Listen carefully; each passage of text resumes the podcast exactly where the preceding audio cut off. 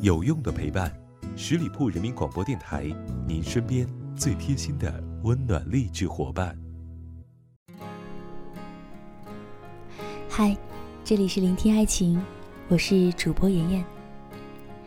最近朋友们应该会在抖音里看到一个类似于爱情协议的东西。新的一年刷到这条抖音的时候，会觉得很有趣。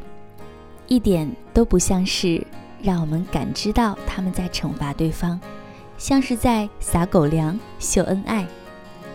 比如吵架一次五十二元，提分手一千三百一十四元，欺骗对方五百二十元一次，诸如此类，等等等等。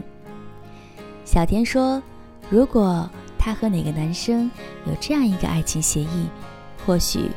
他们现在还能够在一起，或许他们就不会走散了。小田和他所说的这个男生在一起，经常吵架，一有一点小事就会吵架，往往吵的是越来越多，小事堆积起来变成大事，慢慢的很伤感情。一次争吵，两次争吵，伤不了感情，但是慢慢的堆积。越来越多，绝对能够伤到感情。更可怕的是，有很多人吵完之后不会理智的去解决问题，只会用冷战的方式，或者去用其他敷衍的方式解决一下，结果还是在反复的问题上跌倒。忽然想起康永在《奇葩说》上的那段话：人与人之间有一个情感账户。你为对方做的每一件事让他心动的，他会体会到你对他爱的事，都会帮你加分；但是你做的每一件伤害对方的事，都会让他扣分。真的太精准了！无数次吵架就是让感情账户无数次被扣分，直到最后变为零。如果可以，希望你们不要这样。什么是爱情协议呢？约束两个人之间的契约，爱情本不该有协议，但真正的因为在乎一个人，正是因为想要保护这份感情，所以才有了这么多的协议。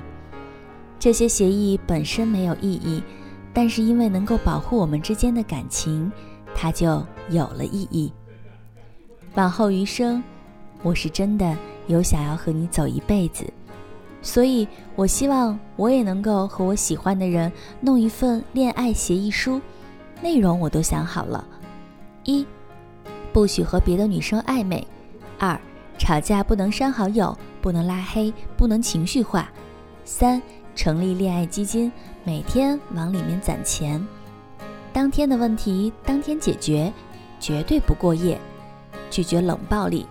千万千万不可以忘记属于我们两个独有的纪念日、生日等特殊的日子。往后余生，我是真的不想和你走散，为此我也愿意做更多的协议，让我们愿意签下这份协议。我也并不想安慰自己，要走的人是留不住的，我一定会尽力的留住你，即便你最后还是走了，即便你最后不要我了。至少我用心的经营这段感情了，至少我不会遗憾终生。爱情协议的最大用处，就是时刻提醒着我珍惜那一段感情。坦白说，恋爱技巧和恋爱协议是同一类的东西，本质上都是有了更好的去为了爱而行动。可是很多的人却不屑一顾，甚至不愿意去做。这边我要说说实话了，大家都会爱，但是很少有人去学习如何好好相爱。大家都以为凭着满腔的热爱就一定能过好，不，绝对不是这样。爱是天生的，可如何爱一个人是后天锻炼的。越长大也越发现，爱是有限的，爱也是可以增加。也是可以消减的。用心经营一段关系，爱就会成为无限上升；不用心经营，爱就会不停衰竭。即便两个相爱的人在得到彼此后，也仅仅是爱情的刚刚开始。如何经营的长久，才是真正需要思考的问题。那不妨来一个恋爱协议吧。恋爱协议从来不是为了让你们变得不自在，为了让你们的感情变得僵硬。相反的，其实是在为你们的感情保驾护航。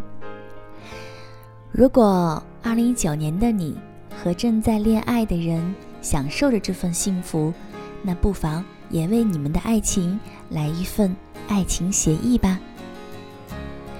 感谢你的聆听，这一期的聆听爱情就到这里了。还没有关注到我们的小伙伴，赶快来搜索十里铺人民广播电台，点击添加关注吧。我是妍妍，下期再会喽，拜拜。本期节目由十里铺人民广播电台制作播出。了解更多的资讯，请关注十里铺人民广播电台的公众微信和新浪、腾讯的官方微博。感谢收听，我们明天再见。